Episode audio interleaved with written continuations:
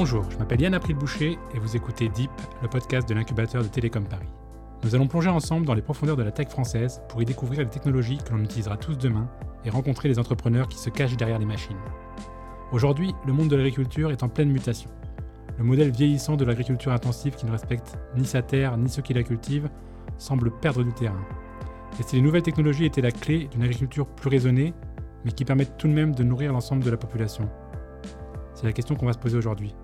Peut-on vraiment faire bouger un secteur agricole grâce à l'innovation? Et la deep tech peut-elle réellement révolutionner notre façon de produire notre alimentation? On en parle avec Romain Schmidt, CEO de FarmCube, et Sami Yacoubi, cofondateur CEO de SpaceSense. On commence avec toi, Sami.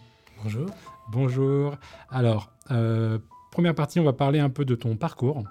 Mhm. J'aimerais que tu nous dises un peu d'où tu viens, ce que tu as fait et qu'est-ce qui t'a amené à cofonder cette boîte. Et après, on parlera du coup de ce que vous faites chez SpaceSense et puis du lien avec le, le sujet d'aujourd'hui. Moi, à l'origine, j'ai fait un diplôme d'ingénieur en informatique euh, à l'UTC à Compiègne.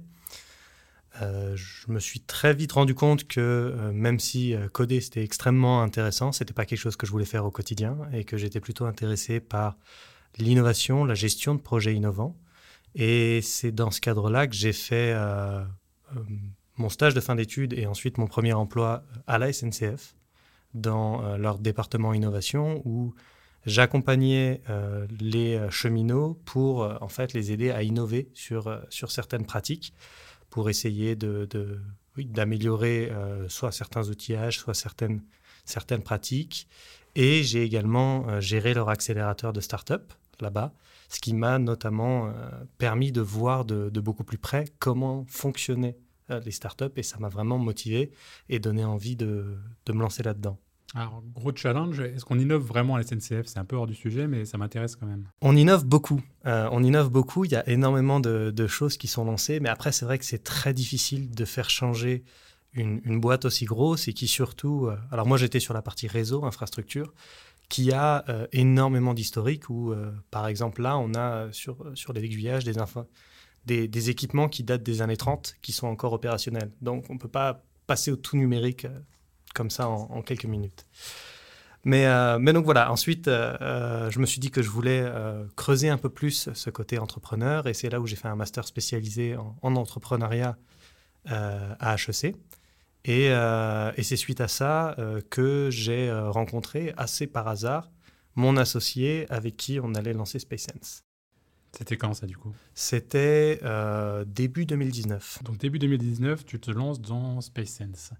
Et qu'est-ce que c'est SpaceSense Vous faites quoi? Alors, SpaceSense, on est une entreprise qui est spécialisée dans l'analyse d'imagerie satellite qu'on apporte à des clients de sorte à ce qu'ils puissent en extraire des informations. Donc, en fait, euh, le constat initial qui a mené à la création de l'entreprise, c'est qu'aujourd'hui, cette technologie, elle est extrêmement utile dans une dizaine d'industries, mais qu'il il est très difficile de passer d'une image brute à une information utilisable par quelqu'un qui ne connaît rien à l'imagerie satellite. Et en fait, c'est euh, cet écart qu'on essaye de réduire euh, au travers de SpaceSense. Donc, euh, on va en fait euh, prendre des images brutes, créer des modèles dessus, parfois de- d'intelligence artificielle, parfois plus traditionnels, et on va transformer ça en information qu'on va mettre à disposition de nos clients au travers euh, d'API. Du coup, vos clients, justement, ils ressemblent à quoi aujourd'hui? Alors aujourd'hui, justement, on est majoritairement euh, en agriculture et nos clients, ça va être des entreprises, alors ce qu'on appelle des Farm Management Solutions, donc des entreprises qui vont proposer des logiciels de gestion d'exploitation aux agriculteurs euh, qui, va, qui vont permettre fait, aux agriculteurs de pouvoir tout gérer euh, d'un seul endroit, leurs machines, leurs opérations, leurs employés et aussi le suivi et le développement de leur culture. Et en fait, les images satellites qu'on va apporter vont leur permettre de garder un œil très détaillé sur ce qui se passe dans leur culture et leur permettre de faire des opérations euh, beaucoup plus précises qu'avant, notamment pour tout ce qui va toucher euh, à la fertilisation. Euh, On a discuté avec un autre participant à ce podcast qui nous disait que souvent, euh, près de chez lui, les agriculteurs, finalement, euh, ils se fiaient beaucoup à leur instinct et genre, ils regardaient euh, leur, leur exploitation, leur terre et ils savaient un peu l'état de la terre. C'est facile à faire bouger, finalement, ce type de profil qui est encore très traditionnel dans sa façon de travailler avec des nouveaux outils. Là, c'est- ça me paraît un peu. Non, c'est pas facile. Euh, heureusement pour nous, euh, du coup, ce sont nos clients qui font ce travail d'évangélisation. Mais c'est vrai qu'en France particulièrement, on n'est pas forcément les plus avancés vis-à-vis de ça. Et nous, si on regarde dans, la plupart de nos clients, ils vont être euh, en Italie, au Royaume-Uni, aux États-Unis, où là, on va avoir un mélange de euh, une appétence technologique qui est un peu plus forte dans ce domaine-là, ainsi que des parcelles euh, agricoles qui sont généralement plus grandes qu'en France, ce qui justifie aussi euh, l'utilisation de solutions technologiques à base de machines qui est plus développée qu'en France. Mais après, l'objectif, c'est pas d'aller à l'encontre de l'expertise de l'agriculteur qui connaît évidemment mieux sa terre que ce que nous, on va pouvoir fournir. Mais ça va être de pouvoir apporter une autre façon de voir les choses qui va se complémenter à son expertise et du coup pouvoir faire quelques petites modifications qu'ils ne pouvaient pas voir du sol. Ok. Tu nous parlais de, évidemment d'autres secteurs d'application de cette techno. Vous travaillez sur quel secteur? Alors là, on est également en train de travailler sur le secteur de l'assurance et de la gestion environnementale. Donc, euh, donc en fait, on peut réutiliser certaines choses qu'on a développées euh, pour, euh, pour l'agriculture en assurance, par exemple. Donc évidemment, il y a tout ce qui va être analyse des assurances agricoles, où on peut voir du coup le, développement, mais également la réutilisation de certains de nos modèles. Je donne un exemple, on a un modèle qui permet de détecter l'humidité des sols en surface. Ça, on est en train d'essayer de travailler avec une, entreprise d'assurance pour voir si on peut détecter des sécheresses euh, dans certaines zones de France qui créent en fait des, des, phénomènes, on appelle ça des retraits gonflements argile, qui vont faire des, des, dégâts dans les fondations des maisons. Et donc ça, c'est quelque chose qui est très difficile à anticiper, qui coûte extrêmement cher. Et donc, si on, peut, au travers de ce modèle, réussir à mieux le détecter, ça permettrait de, résoudre ça en amont. Ok. Donc, euh, tu nous parles d'agriculture, de, sciences environnementales. On a l'impression que votre projet, il a quand même un fort euh, caractère euh, impact, en tout cas, projet à impact. C'est quelque chose que vous avez en tête au moment où vous le créez? C'est quelque chose qui vient petit à petit? Non, absolument. C'est quelque chose qui, qui, est là depuis le début. parce que c'est vrai que quand on pense aux images satellites, on a tendance à penser au secteur de la défense, au militaire. Euh, qui est un secteur qui est très bien couvert par l'imagerie satellite. On a de très bonnes boîtes françaises qui font ça. Et, euh, et le deuxième gros secteur qui, qui utilise l'imagerie satellite, c'est le, le, oil and gas, donc tout ce qui va être pétrole. Donc quand on a fait ce constat-là, nous qui avions justement une forte euh, appétence pour tout ce qui est environnement, on était un peu bah, déçus de voir que la plupart des projets qui recevaient de l'énergie du travail étaient sur des sujets qui n'étaient pas du tout environnementaux. Donc c'est aussi pour ça qu'on a lancé SpaceSense, pour permettre à ces industries qui n'ont pas forcément les moyens euh, de la défense ou de, de l'oil and gas de pouvoir quand même extraire des informations de ces images-là. Ok, très intéressant. Euh, du coup, les, prochaines étapes pour vous, est-ce que c'est assez récent comme, comme projet Tu me disais que ça a été créé de, de 2019, c'est ça? Oui. C'est où vous en êtes aujourd'hui Vous avez déjà quand même pas mal de clients, mais c'est quoi les prochaines étapes pour vous? Ouais, alors aujourd'hui, on, surveille à peu près 1,5 euh, million d'hectares dans une dizaine de pays. Donc, euh, donc on commence à commercialiser, mais il y a encore beaucoup de travail. Et surtout, notre projet à plus long terme, c'est euh, aujourd'hui, on, offre des outils tout prêts à, pouvoir intégrer via une API. Mais nous, ce qu'on aimerait bien faire, c'est offrir une plateforme qui permette à nos clients de eux-mêmes développer leurs propres solutions parce qu'ils ont plein de data de leur côté, qu'ils aimeraient bien pouvoir essayer de, croiser avec de l'image satellite, mais aujourd'hui, comme ils ne savent pas le faire, bah, ils font appel à nous. Mais on aimerait bien du coup pouvoir faire en sorte qu'eux-mêmes, au travers d'une plateforme, puissent le faire de façon indépendante. Ok, pour développer encore des nouveaux outils, notamment avec euh, d'autres technos, peut-être que l'imagerie satellitaire, c'est ça? Exactement, en tout cas une combinaison des deux. L'exemple que je donne généralement, c'est, euh, enfin le parallèle, c'est comme faire des sites web il y a 15 ans. Ça nécessitait un webmaster expert qui s'y connaisse en PHP, en HTML, etc. Et du coup, c'était assez peu accessible au grand public. Alors qu'aujourd'hui, on va aller sur Wix, Strikingly, et on va pouvoir en quelques heures créer son propre site web et le mettre, euh, le mettre en ligne. Donc on est un peu dans cette, cette optique-là de, démocratisation de l'utilisation de l'imagerie satellite combinée à d'autres sources. Ok, écoute, je te remercie. On, aura l'occasion de, de, rediscuter certainement de, de la techno que vous utilisez. On va passer à, toi, Romain. Alors, euh, même principe, tu nous parles un peu de, de ton parcours, euh, de ce que tu as fait avant FarmCube. Et puis un peu du déclic pour créer cette boîte, de ce que vous faites aujourd'hui. Avec plaisir.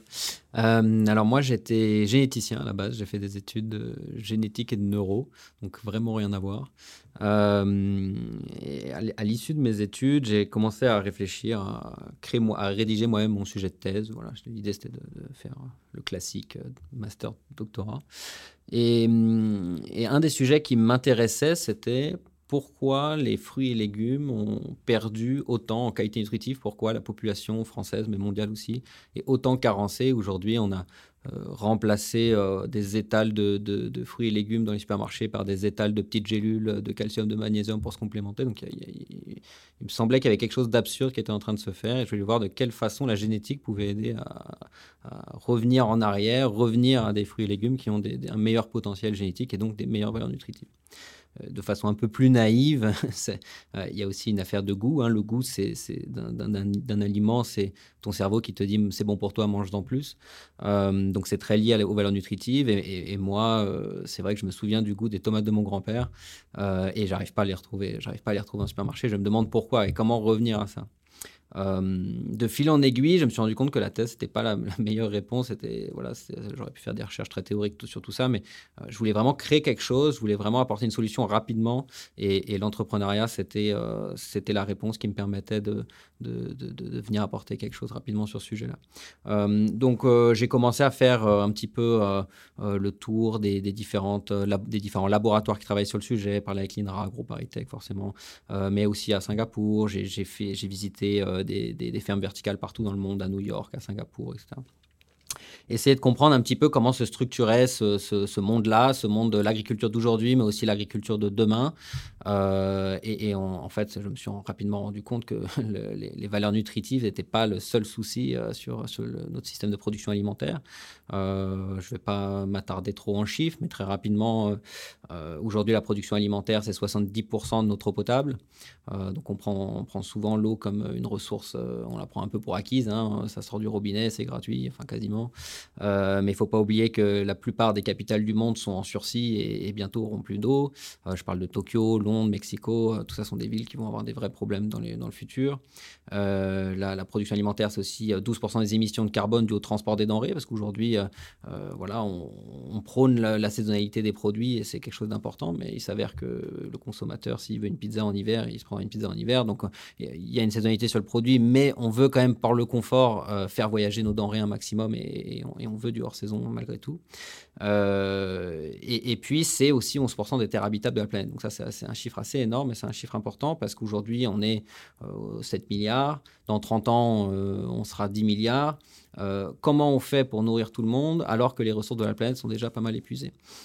Donc, de fil en aiguille, on s'est posé toutes ces questions et on s'est demandé est-ce que la technologie euh, est une solution pour répondre à tous les enjeux de la production alimentaire. Et on n'a pas voulu se contenter d'un ou deux, on a voulu tous les prendre et, créer un, système qui nous permettait de répondre à tous les enjeux. Euh, donc, euh, donc voilà, on a, on a créé le cube. J'enchaîne tout de suite sur le produit. Ah oui, je pense qu'on est tous curieux de savoir ce que c'est parce que répondre à tous les enjeux, ça paraît, ça paraît un, projet fou, donc on est curieux de savoir. Donc, donc c'est vrai que ça s'est créé, ça s'est créé, je te dis, en, en, visitant un petit peu toutes les installations de ce qu'on appelle les fermes verticales. Fermes verticales, donc c'est tout simplement de faire pousser les plantes les unes au-dessus des autres euh, pour économiser justement cette, cette, place qui est une des ressources de la planète. Euh, euh, ensuite, il y a tout ce qu'on appelle la culture hors sol. Donc c'est encore différent parce que tu pourrais faire, des, faire pousser des plantes les unes au-dessus des autres et les mettre dans de la terre, ne serait pas un souci. hors sol, donc là, ça veut dire on, supprime la composante qui est le sol et on va nourrir les plantes d'une façon différente. Donc là, il y, a, plusieurs techniques qui existent. Je ne vais pas toutes les lister, mais très rapidement, on a l'aquaponie, on a un cercle virtueux entre des poissons et de l'eau on a l'hydroponie, les racines sont directement dans l'eau et on met de l'engrais et de, l'oxygène dans l'eau pour nourrir les plantes. Euh, tu as l'aéroponie qui a été créée par un chercheur dans les années 30, qui a été repris par la NASA dans les années 50. Leur idée, c'était d'envoyer des plantes dans l'espace. Euh, envoyer de l'eau dans l'espace, c'est compliqué, c'est lourd. Donc ils cherchaient quelle est la méthode de culture qui utilise le moins d'eau. Euh, ils en sont venus à l'aéroponie où on va pulvériser des, gouttelettes sur les racines. Donc les racines sont complètement en l'air. Cette fois, il n'y a plus de substrat, plus d'eau. Et on pulvérise un nuage d'eau et de nutriments où chaque gouttelette fait 50 microns. ça, c'est la métrique qu'ils ont trouvée. Euh, et, nous, on a repris ça on l'appelle ultraponie, on est les seuls dans le monde à, faire ça. Donc on, a repris les données de la NASA, mais on les a rendues industrielles en fait. On a, trouvé un système qui nous permettait voilà, d'industrialiser leur, leur, solution et on utilise des ultrasons, d'où le nom d'ultraponie. Euh, donc on utilise des ultrasons et, et, cette technique de culture nous permet d'économiser 99,8% d'eau par rapport à l'agriculture traditionnelle. C'est-à-dire qu'on va donner à la plante exactement la quantité d'eau dont elle a besoin, il y a zéro perte. Euh, on réutilise l'eau jusqu'à temps, on a des senseurs qui vérifient euh, la qualité de l'eau, etc. Et on la réutilise jusqu'à temps qu'elle soit plus bonne. Euh, et on utilise des nutriments organiques. Donc on, est le plus proche possible de la terre. On appelle même ça la terre liquide en fait. C'est-à-dire qu'on va liquifier toutes les, bonnes choses qu'on peut retrouver dans le sol et les donner à nos racines et supprimer toutes les mauvaises choses qu'on sait ou qu'on oublie, comme les métaux lourds, les pesticides, etc., qu'on peut retrouver dans le sol. donc, là, on a déjà deux enjeux sur lesquels on a travaillé, hein, la verticalité et l'ultraponie par rapport à l'eau. Et ensuite, il y a le transport des denrées pour supprimer l'idée de, faire voyager les denrées, euh, que le consommateur veuille de leur saison ou non. L'idée, c'est de produire euh, au plus près du lieu de consommation ou du lieu de transformation, que ce soit dans les villes ou ailleurs. Donc, on a créé quelque chose de suffisamment modulaire pour qu'on puisse le mettre n'importe où. On peut le mettre euh, là dans cette pièce. Moi, c'est un peu petit, mais on pourrait imaginer mettre dans cette pièce, sur un toit, voilà, dans les villes, dans un entrepôt, dans une cave. J'en ai trois en fabrication qui sont dans une cave en pierre voûtée, donc ça serait l'enfer pour tout un tas de systèmes. Mais les nôtres, en fait, sont montés directement sur place. donc, on, peut installer ça, ça n'importe où. Et au sein de la ferme, qu'on appelle le cube, au sein du cube, on maîtrise tous les paramètres du climat. Donc on peut recréer euh, le climat qui est le plus propice à la croissance des plantes. Donc si je veux mettre des, plantes asiatiques, euh, je vais mettre un climat asiatique. C'est complètement indépendant du climat qu'il y, a autour. Il n'y a pas de pathogènes qui entrent à l'intérieur, donc je n'ai pas besoin de pesticides. Mais il faut imaginer un petit peu une salle blanche hein, euh, au sein de laquelle je maîtrise tous les paramètres, température, humidité, CO2 en tout point de la ferme, ce qui me permet de faire pousser mes plantes, n'importe quelle plante, peu importe la saison, et de le faire de façon reproductible. Alors quand tu nous parles de tout ça, on voit bien le cube, mais ce qui est à l'intérieur, ça paraît un peu, un peu mystérieux. Euh, c'est quoi les grosses contraintes technologiques que tu as dans, dans, dans, ce cube finalement? Parce qu'on parle d'ultraponie, d'ultrasons, de, de, nutriments dans des, dans, précis. Enfin voilà, c'est quoi les vraies contraintes? Alors, c'est assez, euh, effectivement, c'est un mélange en fait de techno très très simple et, bien maîtrisé, comme euh, voilà, une climatisation, euh, et, de techno très complexes. notre buse à ultrasons, effectivement, ça fait partie des choses compliquées, d'autant qu'elle est montée sur un robot, qu'elle se déplace pour nourrir les plantes, etc. on a aussi un, au, sein du cube, on a effectivement un, un bras robotique qui se déplace, qui prend des photos des plantes, on analyse les photos pour vérifier que tout va bien, etc. Ça, je, je, peux en parler maintenant vu que tu me parlais de complexité, mais euh, c'est effectivement le, dernier point que FarmCube développe. C'est, euh, si je devais les, résumer, on a, je dirais qu'on a trois points différenciateurs l'ultraponie, euh, qui est notre technique de culture, le fait qu'on monte ça sur place et donc que ça puisse être monté n'importe où, et le dernier dont j'ai pas parlé, c'est les recettes. en fait, on a une, équipe d'agronomes chez FarmCube qui est dirigée par un docteur Emilio Brie, euh, qui crée des recettes. Une recette, c'est une combinaison de paramètres nutritifs et climatiques qui va garantir euh, que la plante considérée va pousser dans les mêmes conditions, peu importe euh, où on a installé le cube. Donc ça veut dire que dans un cube à Paris et dans un cube à Dubaï, si j'applique la même recette dans le cube, je vais pouvoir faire pousser mon basique avec exactement le même rendement et la même qualité, moyennant voilà, ça reste du vivant, donc il y a des, petites variations. Euh, et, ça, c'est vraiment quelque chose qu'on propose à nos clients qui sont euh, euh, les, maraîchers ou les agriculteurs, par exemple. On leur, donne un outil de production où ils vont pouvoir avoir une visibilité sur leur production, justement. Ils vont pouvoir savoir que quand j'utilise cette techno, euh, j'ai tant de rendement chaque mois, etc. Il n'y a, plus, a plus le concept de perte euh, dû aux insectes, dû aux maladies, euh, dû au gel ou aux aléas climatiques. voilà. Nous, on a une, maîtrise de ces paramètres-là. Donc là, tu nous parles de la maîtrise, de l'optimisation technologique, etc. C'est passionnant. Mais est-ce que du coup, tu as retrouvé en termes de qualité nutritive et de goût quelque chose qui se rapprochait de ce que tu avais envie de faire finalement au départ? Alors on a fait des, on a fait des trucs amusants. Euh, on a fait des tomates qui étaient, qui étaient incroyables. Euh, mais on a aussi fait des plantes que je connaissais pas. On a fait par exemple, on a fait 15 types de basilic différents dans un des cubes. Euh, on a fait un pesto après, pesto 15 basilic. mais on, a fait du basilic citron, basilic cannelle qui ont un goût incroyable, qui sont vraiment, vraiment des plantes amusantes. On a fait des petites plantes de moutarde asiatique qui étaient vraiment, vraiment intéressantes. Et on, a des, des plantes qui sont en fait qui ont un goût extrêmement fort euh, et qui sont vraiment intéressantes. Aujourd'hui, j'ai un cube qui est utilisé par un resto gastronomique. Donc, ils font leur, euh, voilà, ils choisissent les plantes qu'ils veulent mettre dedans. Nous, on les, accompagne là-dessus.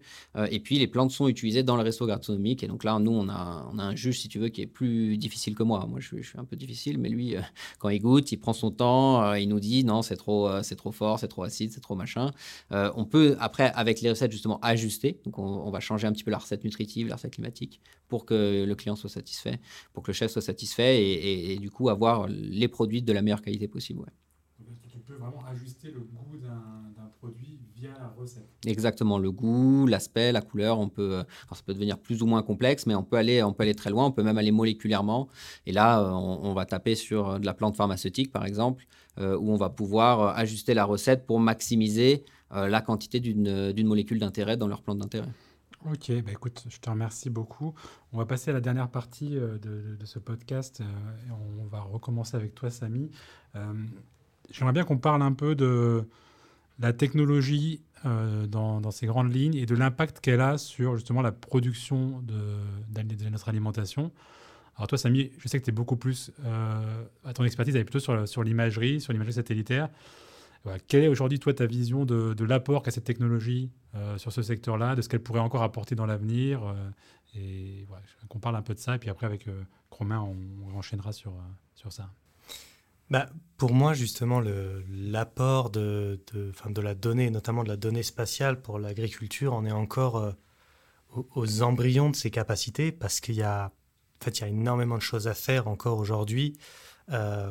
Par exemple, là, aujourd'hui, on, va surtout surveiller le niveau de, développement euh, de la plante dans son état général.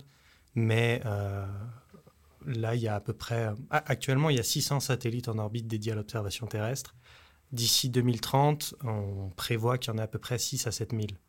Donc on va avoir énormément de satellites qui vont avoir des résolutions beaucoup plus fortes, donc pouvoir voir de façon beaucoup plus détaillée, mais également pouvoir voir beaucoup plus de choses, parce qu'on a des satellites hyperspectraux euh, ou radars qui sont euh, en train d'être envoyés en orbite, qui vont permettre de détecter des choses que jusque-là, on ne pouvait pas vraiment détecter euh, à distance sur des maladies, des, des insectes qui pourraient, qui pourraient arriver. Et, et tout ça, en fait, va être disponible à partir de moyens complètement à distance, sans, sans besoin d'aller à chaque fois dans la, dans la parcelle.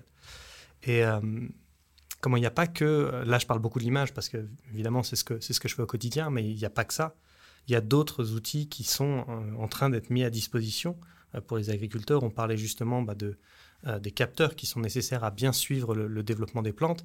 il y a pas mal de technologies satellitaires qui apportent des couvertures IoT qui n'étaient pas disponibles jusque-là, qui vont permettre en fait de mettre beaucoup plus de capteurs euh, dans, les, dans les parcelles et pouvoir euh, faire, euh, en fait, donner une image beaucoup plus précise de ce qui se passe actuellement dans les champs et donc du coup de pouvoir, un peu à l'image des, des recettes qu'il y a dans les cubes, essayer d'apporter des réponses beaucoup plus précises pour, euh, bah, pour à chaque fois maximiser euh, le rendement tout en réduisant euh, les besoins d'eau, les besoins de pesticides, les besoins de produits chimiques et en, valorisant vraiment le, travail de l'agriculteur. Ok. Alors ce qui m'a intéressé, moi, quand je vous ai réunis aussi tous les deux, c'est qu'on passait de, du très grand du satellite au très petit, très petit du cube dans sa cave voûtée. Hein.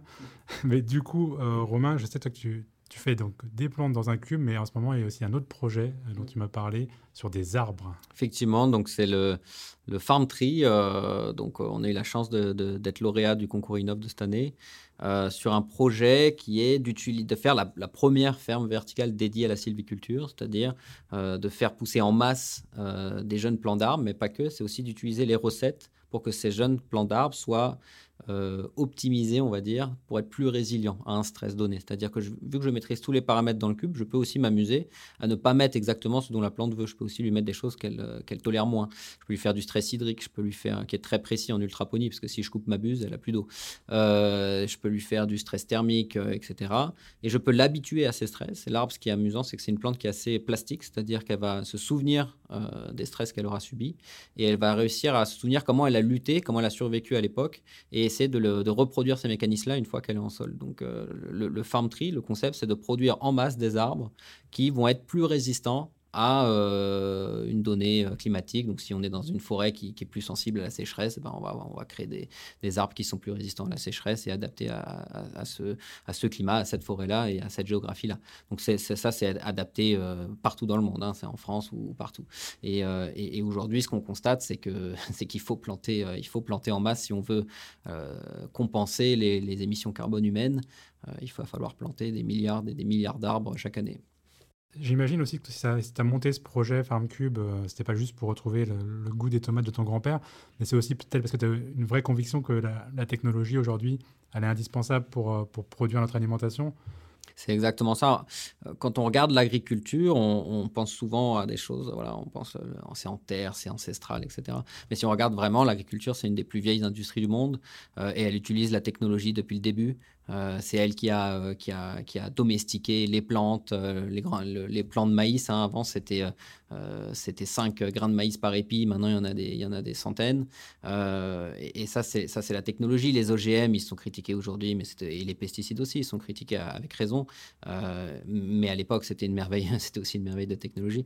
donc, les, agriculteurs qu'on pense un peu insensibles justement à la technologie, c'est assez faux. Et je pense qu'ils seront tout à fait euh, heureux d'adopter ce, genre de technologie parce que euh, on le voit d'ailleurs avec les drones hein, qu'ils ont adopté assez bien. Euh, en fait, ce que nous on a créé, c'est un petit peu le nouveau tracteur. c'est une nouvelle méthode de production qui va s'adapter aux, enjeux écologiques, climatiques et sociaux d'aujourd'hui. on est de plus en plus nombreux. c'est de plus en plus dur de faire pousser des choses sur certaines parcelles de terre. la technologie est là pour apporter une solution. Ok, merci. Euh, ma dernière question pour vous deux, et je recommence avec toi Samy, c'est euh, la question bonus que je pose à tout le monde. Est-ce que pour toi, il y a une, une technologie, euh, soit émergente, soit d'avenir, qui te fait un peu peur ou, avec laquelle tu n'es pas à l'aise Et à l'inverse, quelle est pour toi la, technologie émergente qui va révolutionner notre quotidien? Hmm. Ça peut être la même, on a parfois une qui fait les deux en même temps. Pour moi, il y a l'IA qui, euh, qui enfin, l'IA, euh, pas l'IA spécialisée, mais l'IA généraliste, qui peut, qui peut être risqué, euh, surtout s'il n'y a pas un, bon contrôle, on va dire, pour l'instant, c'est-à-dire toutes les entreprises vont, vont essayer de développer un peu leur, leur système d'IA sans avoir de, de garde-fous, sans avoir de, réflexion sur les bonnes pratiques à adopter ou sur les questions même éthiques qu'il faudrait se poser. Et ça, je pense que ça, ça peut être une situation à fort risque euh, dans, les, dans les décennies à venir. Euh, après, pour moi, dans, les, euh, dans la technologie qui est à l'inverse, enfin, dans laquelle je place beaucoup d'espoir, c'est la fusion nucléaire, qui, si on arrive à avoir quelque chose d'industrialisable, va complètement révolutionner notre vision de l'énergie et va nous permettre de générer suffisamment d'énergie de façon, de façon beaucoup plus propre ce qui va fortement aider avec les problématiques environnementales qu'on a aujourd'hui. Ok, super.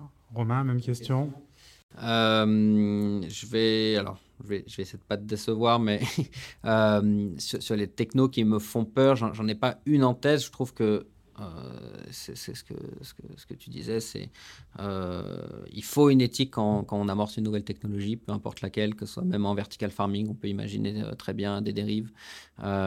c'est très facile de, que je mette des, des, des, des, nutriments, qui, nous on travaille sur l'organique, je pourrais mettre des choses qui sont pas forcément, qui sont bonnes pour la plante, qui leur donnent un bon goût, mais qui sont pas forcément bonnes pour les personnes. Bon, on peut avoir des dérives partout et l'important c'est vraiment d'avoir une éthique sur la motivation qui nous a poussé à faire cette techno et ensuite à comment on l'exploite. Euh, en ça, bah, toutes les technos me font peur et, en même temps, tout m'enthousiasme. C'est plutôt les dirigeants et ceux qui les utilisent qui vont, qui vont, qui vont m'orienter sur est-ce qu'on est, censé avoir peur ou non. Euh, quant à celle qui, qui m'enthousiasme, je dirais, euh, moi j'adore tout ce qui va avoir rapport avec le machine vision, robotique et machine vision. On est, très, c'est quelque chose où je trouve qu'on est déjà très avancé euh, je travaille avec plusieurs universités euh, là-dessus. On, a des, on a des beaux projets et, je vois qu'il y a des choses qui émergent qui sont, qui sont assez merveilleuses. On va pouvoir euh, remplacer l'humain euh, c'est une phrase qui fait très peur à beaucoup de gens, mais sur des, sur des tâches euh, où on ne devrait pas avoir des humains, que ce soit dans les centrales nucléaires ou des endroits qui sont dangereux. Et, on va pouvoir les, téléopérer de façon extrêmement précise. et ça, ça, ça, m'enthousiasme beaucoup. et accessoirement, on s'en sert dans le cube aussi pour justement analyser les plantes et s'en en prendre soin, etc. Ok, merci beaucoup à vous deux. Alors je crois qu'on a bien compris en vous écoutant que l'agriculture est, en perpétuelle évolution et que l'innovation fait partie de son ADN depuis longtemps. il va sûrement falloir qu'on s'habitue un peu à, faire de la conquête spatiale le support de la production agricole et à voir des cubes remplacer quelques parcelles. Mais quand c'est fait avec passion et éthique, on n'est je pense pas très éloigné des valeurs traditionnelles de nos agriculteurs. Alors entre tech et tradition, on a décidé de ne pas choisir. A très bientôt pour un nouvel épisode de Deep.